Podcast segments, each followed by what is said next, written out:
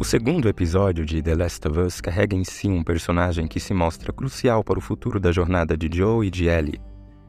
Tess é uma personagem vivida por Anna Torv, mais conhecida pela série televisiva Fringe de 2008.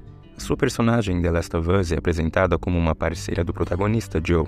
Ela é mostrada desde o princípio como uma sobrevivente forte e determinada, com uma personalidade séria, mas também com um lado mais sensível e otimista do que a do seu parceiro. O seu papel nesse segundo episódio é crucial devido ao seu fato, que traz um impacto significativo na jornada de Ellie e de Joe. A atuação de Anna Torre, principalmente, se torna complexa e tocante ao longo dos 50 minutos do episódio. Para alguém que não jogou os jogos da franquia, eu me surpreendi com o que vi até aqui, e como fã da atriz, eu espero não demorar muito para vê-la em trabalhos futuros.